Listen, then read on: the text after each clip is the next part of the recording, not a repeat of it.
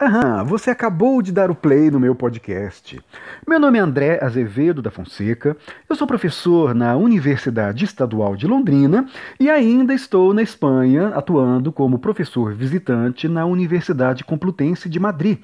É, eu estou desenvolvendo a minha pesquisa sobre imaginários tecnológicos e em breve eu tenho já materiais muito interessantes que têm me intrigado muito para compartilhar com vocês também aqui nos podcasts, é, no meu canal no YouTube, nas minhas palestras e também ah, nos artigos, evidentemente, mais acadêmicos que eu vou publicar para poder difundir esses resultados na comunidade científica e depois também na comunidade em geral, porque vocês sabem muito bem, eu defendo de forma muito intensa a necessidade de pesquisadores acadêmicos uh, superarem o seu universo acadêmico, que é uma etapa indispensável, mas não é o fim da produção, na minha interpretação. A gente precisa compartilhar com a sociedade os resultados das nossas pesquisas. Daí essa minha, esse meu interesse por podcasts, por palestras e por é, artigos em periódicos não científicos, que para mim é uma ação importante dos pesquisadores. Mas Nesse podcast em particular, é, mesmo estando longe do Brasil, eu não é, eu estou muito atento, eu estou acompanhando os debates que são importantes aí. E esse podcast ele traz um problema que foi colocado de maneira brilhante pelos estudantes que estão fazendo o curso online Pedagogia da Autonomia do Paulo Freire na Udemy. Eu falo sobre ele depois da vinhetazinha. Uh, e esse tema é o seguinte: o que fazer com os alunos que foram doutrinados pelo Escola Sem Partido e se tornaram hostis aos professores. Esse é o tema desse podcast.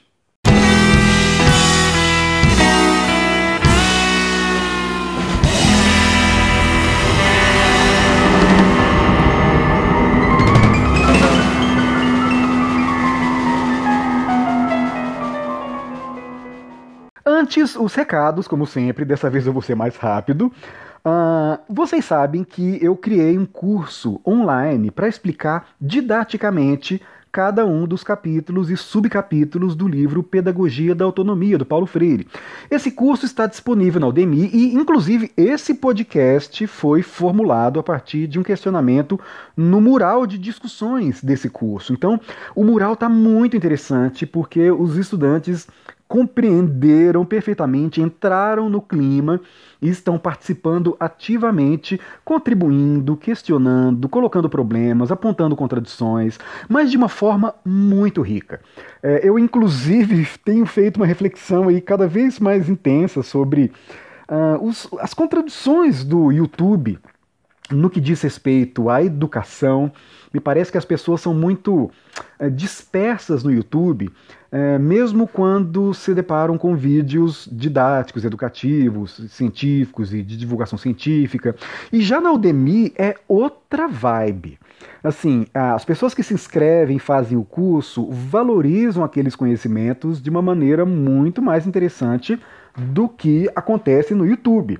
Não só porque é, no YouTube o conteúdo é gratuito, de livre acesso, mas porque me parece que a própria plataforma do YouTube é muito dispersiva. Faz com que as pessoas acabem rapidamente se distraindo, consumindo outras coisas, os para o vídeo pela metade, começa a ler comentário, não presta atenção no vídeo. Então a plataforma não é 100% favorável a conteúdos educativos que exigem concentração, raciocínio e uma relação mais profunda com o conhecimento. Então, é, eu trouxe esse curso para a Udemy, e esse curso tem sido muito interessante. É, é uma experiência importante e interessante para mim, muito enriquecedora, por conta desses feedbacks dos estudantes é, no mural de discussão é, e tem sido também uma experiência legal para os alunos, eu vejo por conta da própria, dos próprios feedbacks que eles oferecem, não só na pontuação do curso, mas também é, no decorrer da discussão. Então, se você estiver interessado em fazer o curso, não deixe de aproveitar o desconto, cupom promocional, mais Paulo Freire, tudo junto. É, é um cupom que eu criei há algum tempo, mas eu tenho divulgado aqui no podcast. É, e você tem os 50% do curso. Então, ele, é, ele já é um curso barato, eu fiz de propósito com um preço muito acessível. É, vocês sabem que o objetivo de custear isto é financiar novos projetos, isso tem que ficar muito claro. É, e é uma forma muito interessante de aprender e de ser certificado por isso também, porque tem um certificado de conclusão. É, então, é, como eu disse, né, esse podcast ele foi fundamentado nessas discussões e vocês vão ver o nível de discussão a partir do que eu vou narrar aqui, a partir das intervenções né, e dos diálogos que eu travei com dois estudantes que fizeram uma excelente, é, uma excelente discussão. Ouçam, porque é uma recompensa é, se deparar com discussões tão interessantes como essa. É isso. Como eu disse, esse podcast foi criado a partir dessa discussão que ocorreu dentro do curso é, Pedagogia da Autonomia de Paulo Freire na UDEMI. Então, é, tudo começou com o Humberto e Silva Ribeiro de Lima, que fez um questionamento que realmente eu demorei alguns dias para responder, porque eu precisei pensar sobre a resposta, porque de fato eu também não tinha pensado nisso antes do questionamento dele. Então, por isso, agradeço Humberto por esse tipo de desafio. Assim como professores é, são estimulantes quando eles desafiam os alunos a pensar coisas que eles não haviam pensado, o inverso também é verdade. Sabe, alunos nos estimulam muito quando eles nos fazem superar o nosso senso comum e os nossos conhecimentos e nos exigem que a gente avance nas nossas reflexões. Então, o professor, além de não saber tudo, ele tem que ficar, tem que ser muito claro para o pro professor que o momento da aula, o exercício da aula, pode ser uma oportunidade para que a gente avance naquilo que, ah, no, a partir dos nossos pontos de partida. Então a gente não começa do zero, nem professores nem alunos começam do zero. Nós temos as nossas experiências, mas as nossas experiências não são o objetivo da educação, são o ponto de partida. Esse princípio serve para alunos e professores. Mas Humberto fez a seguinte colocação. Eu vou ler e fazer aqui os meus comentários. Uh, aluno acomodado ou aluno soldado? Professor, é, no início da sessão 1.1, Paulo Freire diz que é dever do educador reforçar a capacidade crítica do educando, sua curiosidade e insubmissão. Reforço a última palavra porque aqui e em outras partes, Paulo Freire aponta para o desafio de motivar alunos passivos, desinteressados, acomodados. Só que hoje eu arrisco dizer que há um novo desafio. A professora Élica Takimoto, eu gosto muito da Élica Takimoto, ela tem textos sensacionais, uma excelente professora, é uma ativista nas redes sociais, e eu vejo que a presença dela é muito importante para iluminar a nossa reflexão crítica sobre muitos pontos, muitas contradições nos tempos atuais. Mas voltando, a professora Élica Takimoto, que ensina física no Cefet do Rio de Janeiro, conta em seu blog como pela primeira vez está tendo que lidar com alunos soldados, olha o termo que ele usou, alunos soldados do terraplanismo. No livro O Maior Espetáculo da Terra, o biólogo Richard Dawkins fala da frustração com a perda de tempo e energia gastos para tratar dos, entre aspas, argumentos do criacionismo.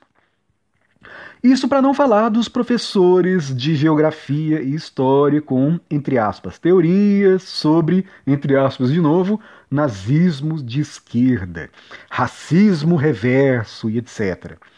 Esses alunos soldados não são passivos ou acomodados.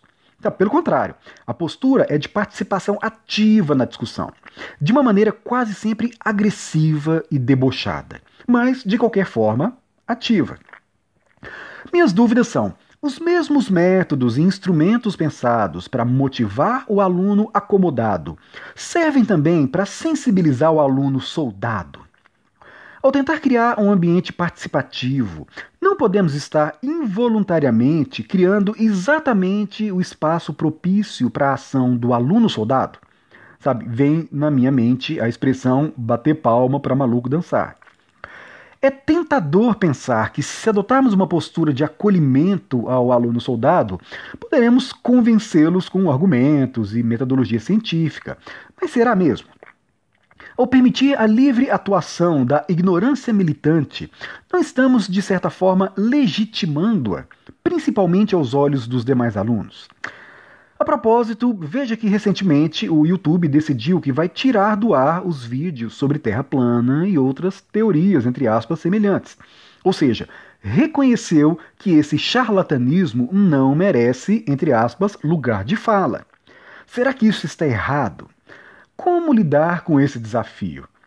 Depois ele agradeceu o curso e pediu desculpa pelo textão. Imagina, além de não precisar pedir desculpa, eu agradeço pelo textão e pela reflexão. Mas vocês perceberam qual é o desafio que o Humberto colocou dentro do espaço do curso Pedagogia da Autonomia. Ah, insisto, né? Se Paulo Freire deixa claro que é preciso fazer com que o professor tenha consciência da necessidade de estimular a, a, ação dos alunos. Ou seja, é, Paulo Freire critica aquele professor que trata alunos como se fossem objetos passivos. Alunos não podem ser passivos, alunos devem participar, devem interferir, devem questionar, sabe, devem trazer conhecimentos novos para serem debatidos em sala de aula. Então, esse é um princípio freiriano ah, básico. Esse é um princípio importantíssimo na pedagogia freiriana. Por outro lado, a gente vê, como o Humberto descreveu também, que há essa novidade. Sobretudo, para deixar bem claro, estimulados por movimentos como Escola Sem Partido, nós estamos percebendo muitos estudantes que chegam extremamente hostis, querendo refutar de forma muito violenta é, professores que supostamente na imaginação deles estão querendo doutrinar os alunos, estão querendo uh, levá-los para o comunismo. Então é uma paranoia que tem sido disseminada e está prejudicando muito a relação entre professores e alunos. Sobretudo nesse sentido, alunos é, não estão tendo uma postura respeitosa com os professores, porque o objetivo não é conhecer, sabe, não é aprender, não é alimentar a sua curiosidade, mas é defender uma posição, é combater aquilo que eles imaginam que é uma mentira. Então, ou seja, parece que o pessoal está é, invertendo as, a ordem, invertendo as bolas, estão confiando em militantes, estão confiando em políticos, imaginando que os políticos dizem a verdade sobre a história e os professores de história dizem a mentira por motivos políticos. Olha como que inverteu. É, sabe, é muito maluco, vale a pena insistir. A impressão que dá é que eles imaginam que professores de história têm interesses políticos e mentem no conteúdo que eles têm em sala de aula, e os políticos não têm interesses políticos e dizem a verdade. É muito maluco. Mas esse é o cenário posto a gente percebe que esse contexto de agressividade, de hostilidade, de desqualificação em relação ao trabalho dos professores é, um, é uma realidade muito intensa que os professores experimentam no seu dia a dia, tanto através das redes sociais como através da sua própria atuação concreta, diária, cotidiana em sala de aula, e esse problema então está posto. A gente deve ser freiriano no sentido de continuar estimulando a voz dos alunos e o questionamento dos alunos, ou há uma outra alternativa, ou Paulo Freire não funciona nesse contexto? Então, a minha resposta uh, foi o seguinte. Primeiro eu disse que de fato é uma questão difícil, sabe? Esse é um fenômeno novo, ainda estamos buscando compreender esse fenômeno. É, e eu deixei claro que eu não tive, é, eu ainda não tive pessoalmente, né, como professor, a oportunidade é, de me confrontar na prática com uma experiência dessa natureza. Então, eu nunca tive um aluno me confrontando de forma tão violenta, de forma tão hostil, como os casos em que muitos professores têm mencionado. Claro que eu já tive alunos de todos os matizes ideológicos, isso é óbvio. É, e já me posicionei com tranquilidade em sala, permitindo que todos se posicionem. Nunca é, sempre tive o cuidado de jamais ah, humilhar aluno em sala de aula, de expor os alunos em sala de aula ao ridículo. Isso é uma ação extremamente importante. Uh, é uma questão ética, inclusive. Imagina, é, nunca fiquei batendo boca com aluno em sala de aula. Isso também não condiz com a ação, com a, a conduta de um professor de qualquer uh, opção ideológica. Uh, e também me esforço para não permitir que alunos sejam alvo de constrangimentos, é, sobretudo ideológicos, a partir da posição dos próprios colegas. Sala de aula é um espaço plural, tem que ser um espaço plural. Senão, uh, ela perde grande parte da sua qualidade, que é precisamente a exposição às diferenças. É, então, como eu não tive essa a experiência, eu só posso falar em termos uh, teóricos, em termos de reflexão crítica. É, e isso eu preciso dizer porque implica em uma admissão de que, ao não ter essa experiência prática, a, a minha fala tem que ser situada uh, nesse contexto.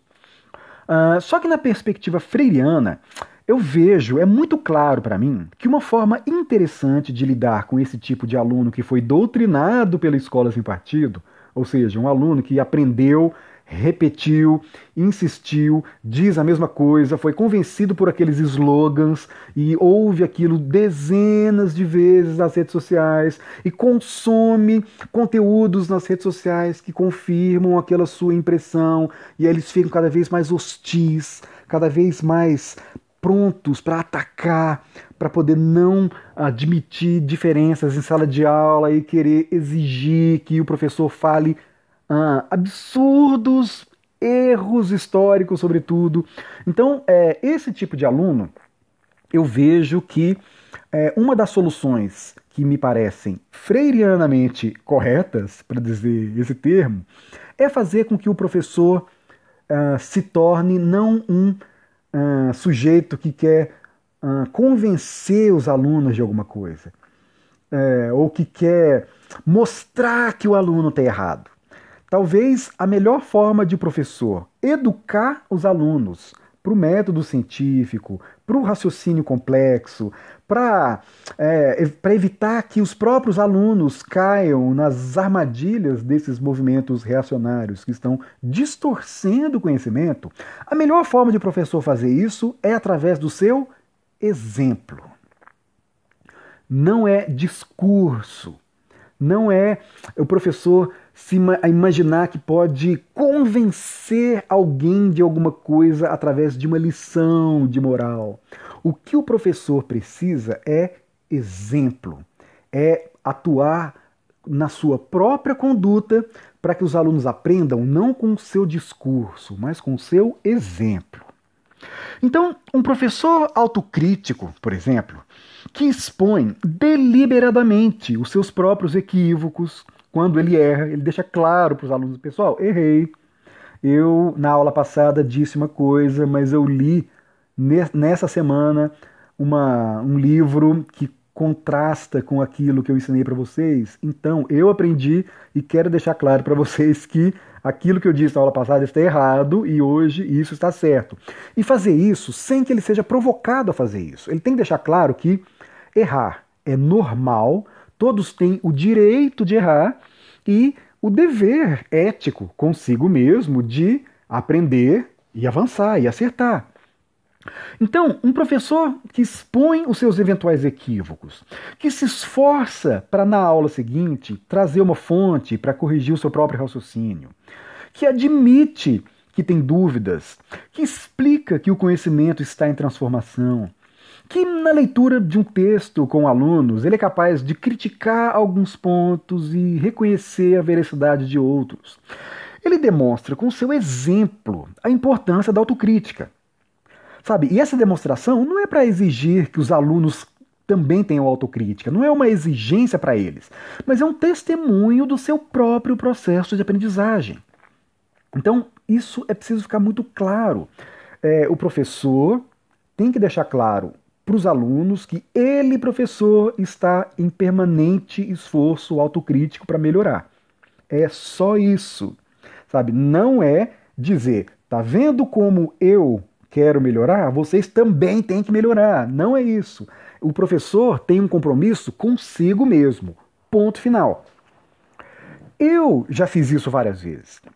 Na verdade, eu faço sempre. Então, por exemplo, uma vez eu, eu, lembro que eu falei sobre o homem cordial em sala de aula, que é aquela perspectiva do Sérgio Buarque de Holanda, que supõe ou que teorizou Uh, argumentando que o brasileiro é meio malemolente, porque ele tem isso já na sua cultura, essa cordialidade, que na verdade nem é propriamente uma malevolência, é a dificuldade de lidar no espaço público com ética, é, porque ele leva para o espaço público a sua moral familiar, ele é então incapaz de lidar com uma burocracia impessoal, ele sempre quer pessoalizar as relações sociais e isso gera vários problemas, desde a apropriação patrimonialista né, do espaço público, ou seja, é, segundo Sérgio Buarque de Holanda, o brasileiro tem a tendência cultural de tratar a coisa pública como se fosse uma coisa particular ou familiar, e isso seria explicado por conta da cultura. Então, eu sempre sempre dei muitas aulas sobre o Sérgio Buarque de Holanda, explicando isso e criticando, inclusive, a cultura brasileira a partir da perspectiva do Sérgio Buarque de Holanda. Só que depois, há pouco tempo, inclusive, eu li o livro do Gessé de Souza, A Elite do Atraso. E o Gessé de Souza demonstra o equívoco desse conceito. Sabe, ele deixa claro como que esse é um conceito uh, preconceituoso, equivocado, porque não é verdade que só o brasileiro teria o privilégio de ser cordial nas suas relações uh, burocratizadas. Alemães também têm isso, americanos também têm isso, espanhóis também têm isso. Ou seja, uh, é, não é verdade uh, essa teoria de que o brasileiro seria particularmente cordial nas suas relações. Isso não define o brasileiro, não é uma, um privilégio dos brasileiros. Isso é um raciocínio que nos leva a uma interpretação pejorativa de nós mesmos, sabe? Como se nós tivéssemos o nosso DNA cultural, se é que poderemos, se é que podemos falar esse termo, é, a, o, o gene da corrupção. Mas não é verdade, o mundo inteiro sofre com corrupção. É, então é um raciocínio que nos menospreza, que nos diminui. Ele é um raciocínio vira-lata, no sentido desse complexo de vira-lata que nós sempre temos em relação aos estrangeiros. Na verdade, ele alimenta esse complexo de vira-lata que nos diminui em relação à suposta seriedade, aos supostos ares de civilização que só os países europeus, que só os países desenvolvidos teriam. Uh, então, sim, o Gessé de Souza falou sobre isso, eu li, e aí eu tive que, evidentemente, demonstrar o equívoco do conceito que eu mesmo estava propagando em sala de aula. E eu corrigi na aula seguinte, explicando para os alunos né, que, como eu não conhecia a crítica, eu estava deslumbrado e míope, como gerações de cientistas sociais que depois da obra do Sérgio Buarque de Holanda repetiram essa argumentação. E, mas eu deixei claro que isso é normal, não é uma vergonha.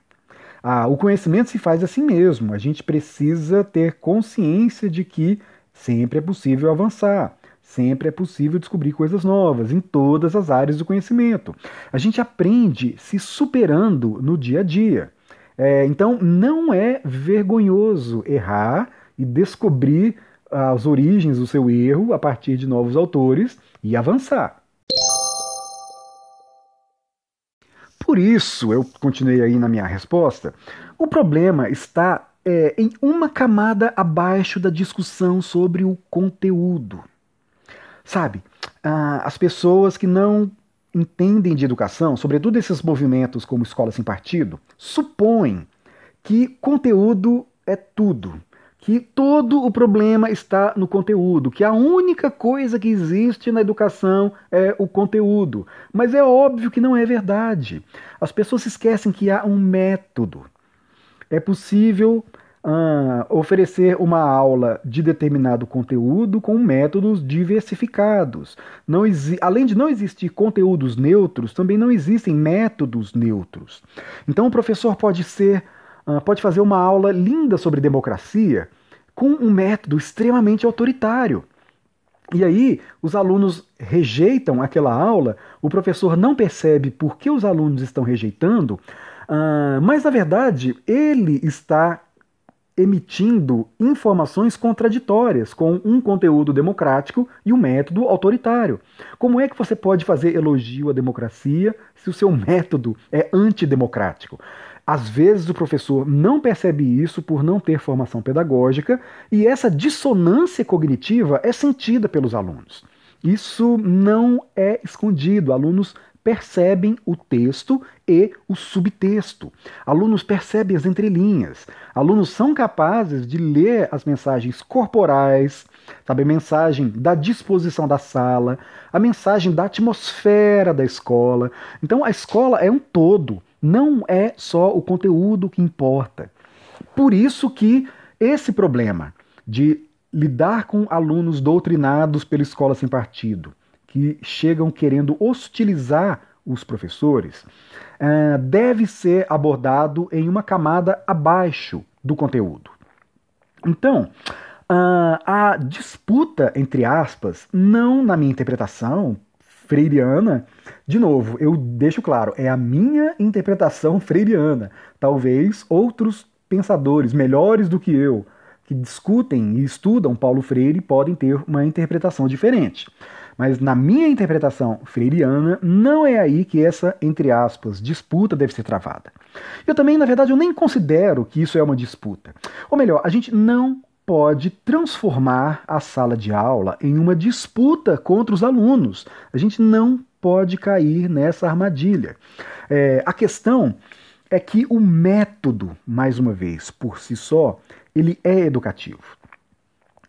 Ah, então, eu vislumbro que por isso, por tudo isso, que o exemplo do professor é o primeiro passo. Sabe, um sermão, ele é contraproducente quando, por exemplo, o professor se iguala no comportamento que supostamente quer combater. Ou seja, é, quando, se ele se fecha e entra no jogo do combate de quem está certo, isso não dá certo, é o caminho para não dar certo, porque acaba que o método contraria o conteúdo. O professor pode até estar certo, mas o seu método ele não vai contribuir em nada com o processo educativo. Logo, ele vai estar com um discurso correto criando uma aula contraproducente. Então, essa lógica de disputa contra alunos é precisamente o jogo de poder que anula a educação. Sabe? Mesmo que o professor esteja certo, insisto, uh, o outro, o aluno, além de não ceder em uma disputa dessa natureza, ele vai querer se agarrar ainda mais à sua versão. Então, de novo, é disputa com alunos é contraproducente em termos de aprendizagem. O professor pode até estar certo, insisto. No entanto, esse método não funciona. Esse método tem acirrado os nervos de todos e os alunos saem de lá mais revoltados ainda com os professores. Não vai ser convencido com os sermões. Então eu vejo muito claramente que a proposta deve ser outra, o método de ensino é outro. Portanto, é, por outro lado, né, quando o professor assume as suas dúvidas no dia a dia, como um processo normal e desejável. Sabe? Então não é assim, teve a confusão, aí o professor, naquele momento, admite estrategicamente ou taticamente que ele também tem dúvidas. Não é isso. A confiança se produz, é construída no decorrer de todo o ano letivo. Essa é uma postura permanente do professor, não é uma postura tática. É uma postura ética permanente. Então, quando o professor, insisto, né, assume as suas dúvidas como um processo normal e desejável, quando ele expressa a sua vontade de conhecer, incluindo aí conhecer a opinião dos alunos a partir de fontes variadas e cuidadosas. Sabe, é importante que o professor lá no começo do ano explique para os alunos como interpretar fontes de forma correta, como ele mesmo caiu em várias armadilhas. É importante que ele, aí sim, às vezes até taticamente, se ele não errou nada esse ano, é legal ele uh, criar uma situação onde ele poderia ter errado sabe? buscar casos passados em que ele errou, deixar claro de como ele quase se enganou quando ele leu uma informação e teve que conferir. Então, tudo isso é muito importante. E outra coisa, quando o professor elogia permanentemente o empenho dos alunos em buscar informação, quando o professor dialoga com a linguagem dos alunos ao mesmo tempo em que ensina, sabe, não com palavras, mas com seu exemplo, as, quando ele busca as formas científicas é, corretas para efetuar a crítica do conhecimento, é, eu vejo que o ambiente, é, por se tornar mais desarmado, e ele acaba se tornando mais favorável ao conhecimento. Então, de novo, insisto, sabe, o professor, ele, por exemplo, ele pode, na hora de oferecer uma explicação, ir lá no Wikipedia e dizer, olha, o Wikipedia está dizendo isso. Pessoal, só que a gente tem que tomar cuidado com o Wikipedia, porque qualquer pessoa pode escrever o que quiser aqui. O Wikipedia é interessante como ponto de partida para as nossas pesquisas, mas ele não pode ser utilizado como fonte final, porque ele tem muitos condicionamentos, ele tem muitos problemas que vêm dessa capacidade de qualquer pessoa escrever. Há muitas pessoas que cuidam bem do Wikipedia, só que é preciso tomar cuidado. Então, vamos dar uma olhada nas fontes que os próprios ah, redatores do Wikipedia indicam como fontes que fundamentaram essa informação. Então, seja, essa crítica do conhecimento, ela é permanente, ela é muito importante, e o professor fazendo isso como exemplo, ele vai deixar claro para os alunos que eles vão ter que fazer isso também. Então, o professor não precisa dizer, façam isso. Ele vai só dizer assim, eu faço isso. Esse exemplo é pedagógico. Ah, e tem uma outra coisa importante também na reflexão freiriana sobre educação. O próprio Paulo Freire deixa claro que os professores, que nós professores, não podemos alimentar a ilusão de que todos os alunos e todas as alunas serão transformados e transformadas é, para melhor e vão brilhar graças à nossa atuação. Sabe, é, nós temos que ter plena consciência dos limites do, da atuação do professor. A gente não é capaz de salvar todo mundo, sabe? É, isso é um problema muito mais complexo do que uh, uma mera aula Tá, não vou dizer mera aula porque não vou nos menosprezar como professor. Mas isso é um problema mais complexo do que a mais brilhante das aulas é capaz de oferecer é capaz de solucionar. Então, esse idealismo que projeta na atuação do professor a capacidade de transformar de forma definitiva a vida de todo mundo, é um idealismo que gera muita frustração quando a gente se depara com a realidade, quando a gente vê alunos desinteressados, quando a gente vê turmas que ah, acabam se tornando hostis, mesmo quando os professores têm a melhor das boas intenções, quando a gente acaba fazendo planejamentos demorados, super cuidadosos, que não funcionam em sala de aula.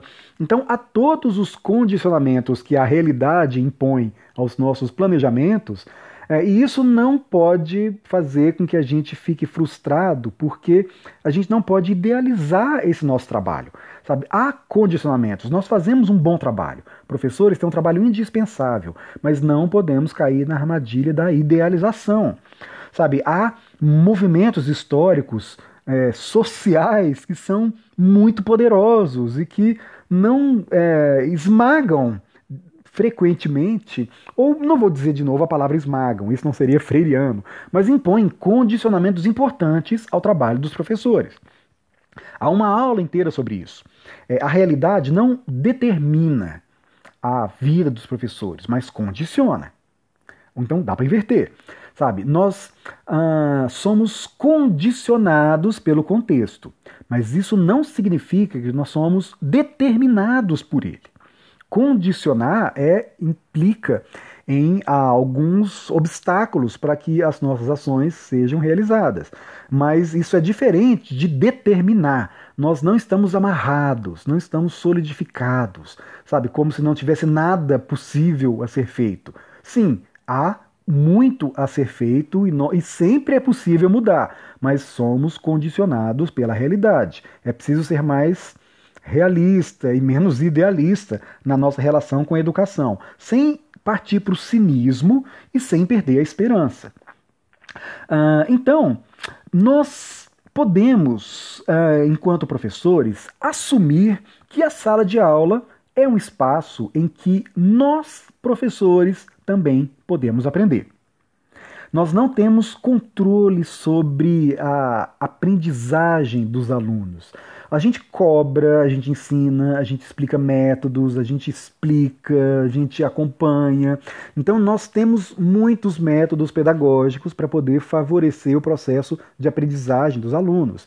Nós, nosso trabalho é garantir que os alunos aprendam, mas nós temos que ter a consciência de que é, a idealização é uma armadilha que, ao gerar frustração, prejudicial para o trabalho do professor. Então nós temos que ter muita consciência dos nossos limites.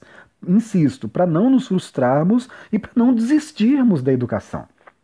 Então, ah, se a gente não é capaz de mudar todos os alunos, sabe? Se a gente tem que ter essa plena consciência, a gente tem que saber também que a gente pode transformar a nós mesmos. Nós podemos nos transformar dentro da sala de aula. Nós podemos aprender dentro da sala de aula.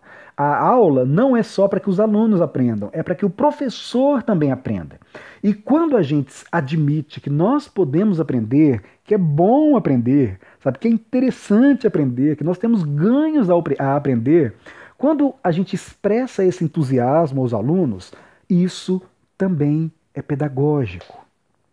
Isso também é uma mensagem.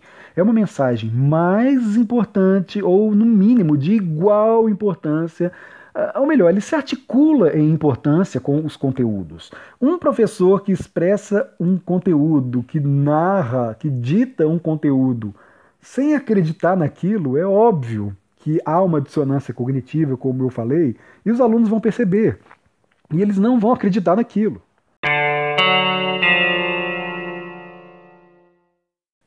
Tudo isso, portanto, uma forma interessante de lidar com esse desafio, ou seja, com alunos hostis, doutrinados pela escola sem partido e que chegam em sala de aula pronto para tacar pedra nos professores, para hostilizar, sabe, para ridicularizar, para zombar e para contestar com fontes absurdamente equivocadas, só para poder se sentirem heróis contra os professores, só para poder alimentar esse essa representação super pejorativa que movimentos reacionários têm feito contra os professores. Uma forma que eu entendo que é interessante de lidar com essa hostilidade, portanto, é mudar a chave na própria postura do professor que pode superar a sua perplexidade diante toda essa hostilidade para um estado de curiosidade. Ou seja, em vez de temer, sabe, em vez de ter raiva, ou em vez de se sentir impotente diante essa hostilidade dos alunos, é possível mudar a chave e começar a encarar esses alunos com curiosidade sabe? Para tentar aprender a partir da fala desses alunos, eles vão ser professores involuntários, porque quando a gente muda a chave interpretativa e deixa de ter como obsessão a necessidade ou a ilusão de querer mudar o que eles pensam, em vez de fazer isso, é possível, insisto, mudar a chave e ter curiosidade sobre esse fenômeno, quando ele se manifesta. E aí perguntar de forma genuína para esses alunos, sabe? Não de forma retórica. Não para tentar fazer com que os alunos caiam em contradição, nada disso. É, mas para compreendê-los. Ou seja, então, o objetivo da pergunta não é mudar os alunos, não é puxar o tapete deles, não é querer contradizê-los, não é querer ridicularizá-los, sabe? Não é uma pergunta retórica, nada disso. É querer mudar a si mesmo e se tornar um exemplo de mudança. Insisto, o exemplo é mais importante que as palavras no processo educativo. Sabe, o, a aula não é uma guerra em que você vence ou perde dia a dia. Uma aula que supostamente. É, eu vejo professores, às vezes, que entram numa sala de aula e tem um debate, e aí os, e os alunos hostilizam o professor e saem comemorando. Gente, isso não, primeiro, ah, eu, esse podcast inteiro falou como que essa estratégia de disputa é equivocada, não é metodologicamente, pedagogicamente adequada. Mas outra questão importante é que não é essa a chave pedagógica para lidar com essa questão. E outra, gente, uh, é preciso pensar o curso como um todo, sabe? O exemplo se constrói no dia a dia. Sabe, uma aula não é definitiva. Um resultado de uma aula jamais é, representa o que é a estratégia do professor durante todo o semestre. Então, essa confiança é conquistada no dia a dia. Alunos não são burros. Isso é muito importante. Alunos são inteligentes. Alunos são capazes de identificar quem está com a razão com, no dia a dia. Alunos são capazes de identificar é, quem é ético, quem tem boa vontade, quem realmente está interessado em compreender, em explicar. Alunos percebem quando professores têm má vontade, alunos percebem quando professores não querem saber da turma, não gosta da turma, não gosta de ensinar, ou está de saco cheio e está afim de dar o fora. Alunos sabem disso. E isso faz parte do processo educativo. Então, por isso que o exemplo do professor é talvez ah, o recurso pedagógico mais importante para lidar com alunos que hostilizam professores. O exemplo ético é a parte mais importante.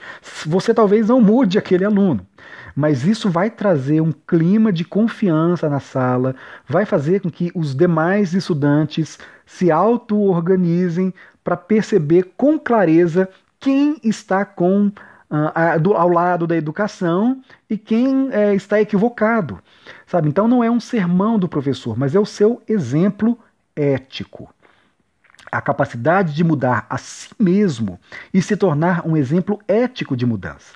Então, sabe, insisto, isso é muito mais importante do que as palavras no processo educativo.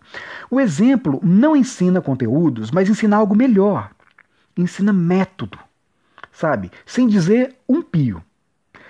Claro que as perguntas, né, ao fazer pensar, também são um método para que os alunos superem os seus preconceitos, né? É, mas a gente não pode idealizar uma aula perfeita. É preciso deixar claro que o professor questiona, responde, corrige, mas tem os seus limites no sentido de transformar a vida dos alunos. No entanto, a melhor forma de transformar positivamente a vida dos seus alunos é através do seu exemplo ético, de compromisso com o aprendizado, com o próprio aprendizado, com a própria superação e, claro, com o seu compromisso na melhoria da, é, da turma, da compreensão da turma. Uh, mas, mesmo falando tudo isso, eu insisto e reconheço que eu não me sinto plenamente autorizado a oferecer essa solução, porque eu não tive a praxis, sabe, a prática aliada à teoria. E eu também hum, é, não posso dizer se a minha própria postura autocrítica em sala é responsável pelo fato de eu não ter me exposto a confrontos dessa natureza, porque é verdade. Eu sempre fui autocrítico. Então talvez isso já tenha desarmado, isso desarme os alunos desde o primeiro dia de aula, porque eu sempre volto atrás quando percebo que eu cometo equívocos, quando alunos é, apontam contradições na minha aula, eu admito com tranquilidade, não me envergonho disso. Quando eu erro referências de livro, eu corrijo na aula seguinte, ou na própria aula, ou eu mando um e-mail para a turma, pessoal, eu falei algo equivocado, eu me esqueci, eu me confundi. Então, essa minha postura frequente, eu suponho que é, seja um dos fatores que fizeram com que eu não tivesse esse tipo de comportamento hostil dos meus alunos nas minhas aulas. Mas, de todo modo, eu sou solidário aos professores que têm sofrido essas ameaças em sala e eu também me vejo em busca de soluções. É, insisto, eu não me sinto autorizado a ensinar ninguém. Eu, esse podcast todo foi feito a partir dessa reflexão, mas eu vejo que é um tema novo que precisa ser discutido uh, e eu adoraria ouvir a voz dos professores e professoras que já se depararam com problemas dessa natureza. Então isso é muito uh, sério de se pensar e nós temos que buscar soluções. Bom, aí o outro aluno, Gabriel Gonçalves Ribeiro Silva, uh, ele escreveu assim: olha. Não sei se vai exatamente na direção do que o Humberto perguntou, mas eu tenho um exemplo que talvez se conecte com essa questão. Durante a minha graduação, eu lecionei no estágio uma aula sobre genética, durante a qual eu puxei o assunto de gênero e expressões de gênero. Um dos alunos demonstrou-se bastante resistente quando eu e os outros alunos dissemos que não há nada de errado em um menino brincar com uma boneca ou uma menina brincar com um carrinho. É, minha ação no momento foi educadamente dar a ele a oportunidade de expor sua opinião. Ele me disse então, de forma desconexa e sem base, que, entre aspas, não é natural e que nunca deixaria o filho brincar de boneca. Então eu comecei a questioná-lo, fazendo perguntas como: Mas o que você acha que vai acontecer se ele brincar? E se ele começar a agir dessa forma que você diz, por que, e por que, que isso é um problema? Será que o jeito de as pessoas, o jeito das pessoas tem a ver com brinquedos ou cores que elas gostam? É, depois de um tempo, ele não teve o que responder, pois não tinha como explicar o seu pensamento em detalhes, pois era um pensamento raso. Assim, não acho que eu tenha mudado a opinião dele com uma única aula, mas quero crer que pelo menos o fiz pensar um pouco no assunto e talvez tenha plantado ali uma semente de dúvida naquela posição que parecia muito sólida para ele. Em outras palavras, acho que é um processo. Vejo que muitos professores se frustram ao ver um aluno falando groselhas em sala, e realmente é frustrante. Mas ainda assim, acho que é importante respirar fundo e ter calma quando precisamos lidar com um aluno assim. Acho que em sala não se trata de dar palco para charlatanismo. Para mim, faz parte do ensino-aprendizagem permitir que o aluno expresse sua opinião Pois muitas vezes algo parece muito sólido quando está na nossa cabeça, mas quando nos expressamos e socializamos, eh, as rachaduras aparecem. E talvez seja justamente disso que um aluno assim precise: alguém para ajudá-lo a enxergar as fraquezas em sua argumentação, já que muitos só costumam falar de assuntos assim quando estão cercados de pessoas que já concordam com eles, e assim reforçam que o pensamento está correto sem apontar os erros. Finalmente, e infelizmente, também acho que é importante lembrar que não vamos conseguir obter sucesso com 100% dos alunos. A educação, a mente, as pessoas, tudo é muito complexo e é irreal pensar que seremos super professores, capazes de educar a todos com aproveitamento total, sem falhas.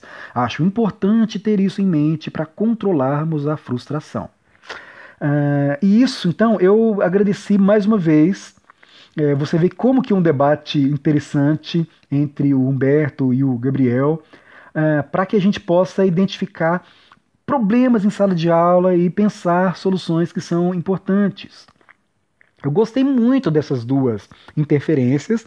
É, depois eu pedi para os dois alunos, para o Humberto e para o Gabriel, é, permissão para poder citar o nome deles e fazer esse podcast, porque de fato eu vejo que essa é uma discussão importantíssima, sabe? Nós temos que enfrentá-la de forma pedagógica, com educação, com os métodos corretos, sem transformar a sala de aula em um palco de guerra, sem cair na armadilha que essa hostilidade da escola sem partido tem oferecido a experiência de sala de aula, sabe? Eles estão julgando professores, com... desculpa, eles estão julgando alunos contra os professores. Isso é muito grave, sabe? É inédito. Nunca vi um movimento com essa uh, hostilidade. É, mas nós, professores, temos que perceber, temos que admitir que esse é o contexto e nós não podemos nos render a esse tipo de ameaça. Sabe, é, professores precisam descobrir alternativas para lidar com a realidade tal como ela é, não para admitir a realidade, mas para transformá-la, mas usando é, métodos interessantes, métodos democráticos, de forma a nos transformarmos também a partir desses desafios. É isso.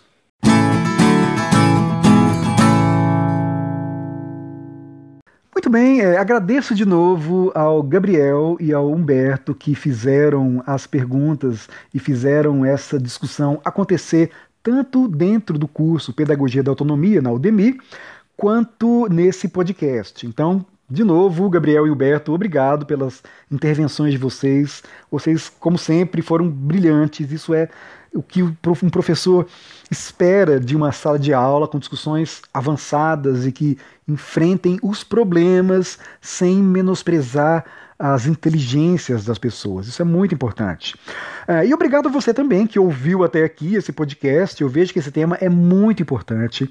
É, nós, professores, precisamos lidar com esse tipo de desafio com muita clareza é, de como lidar com isso.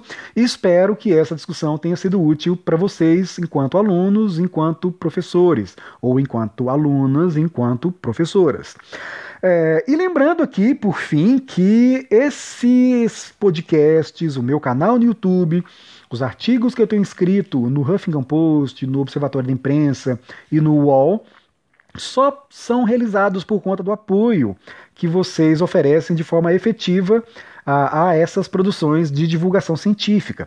Então, se vocês quiserem contribuir, vocês podem compartilhar amplamente nas redes sociais esse, essas produções e vocês podem também contribuir financiando esses na prática é, através do Catarse. Então, eu estou com um projeto de financiamento recorrente com a partir de um cafezinho por mês vocês podem contribuir para que eu continue produzindo materiais de divulgação científica e consiga, inclusive, é, ter regularidade nessas minhas produções. Porque, como vocês sabem, eu sou professor, eu sou pesquisador, estou envolvido de forma é, muito intensa no meu trabalho. Então eu não tenho tempo de fazer tudo. Por isso eu preciso criar uma pequena equipe para me ajudar a editar, divulgar e a fazer é, toda essa infraestrutura que é necessária para poder fazer divulgação científica, e para isso eu preciso de recursos. Então, se vocês puderem contribuir, seria genial, só com a contribuição de vocês, esse projeto de divulgação científica nas humanidades tem condições de conquistar uma regularidade. É, acesse catarse.me barra Azevedo da Fonseca. O link está aqui na descrição para que vocês vejam como é fácil contribuir mensalmente com um valor pequenininho, mas que vai ser muito importante para que a gente possa continuar é, discutindo temas das humanidades com essa qualidade, como vocês viram nesse podcast, a partir da reflexão com alunos ah, de forma muito inspiradora. É isso, obrigado e até mais. Vejam os links. Tchau, tchau, até o próximo podcast. E é claro, eu não poderia deixar de agradecer aos apoiadores e apoiadoras deste podcast, é, que são pessoas que acreditam na importância da divulgação científica, que percebem, na verdade, a importância dessas ações e contribuem efetivamente para que esses projetos sejam realizados. Daniela Nascimento, Inoue, Humberto e Silva Ribeiro de Lima, Catrine Rabelo, Dinei Júnior, Natália Ferreira Almeida e Ramon Fernandes Lourenço. Muito obrigado a vocês pelo apoio. Sem o apoio de vocês, esse podcast não teria sido realizado. E em breve espero que a gente alcance a nossa meta para conseguirmos regularizar o podcast e conseguir fazer pelo menos uma vez por semana. A gente vai chegar lá. Obrigado mais uma vez pelo apoio de vocês.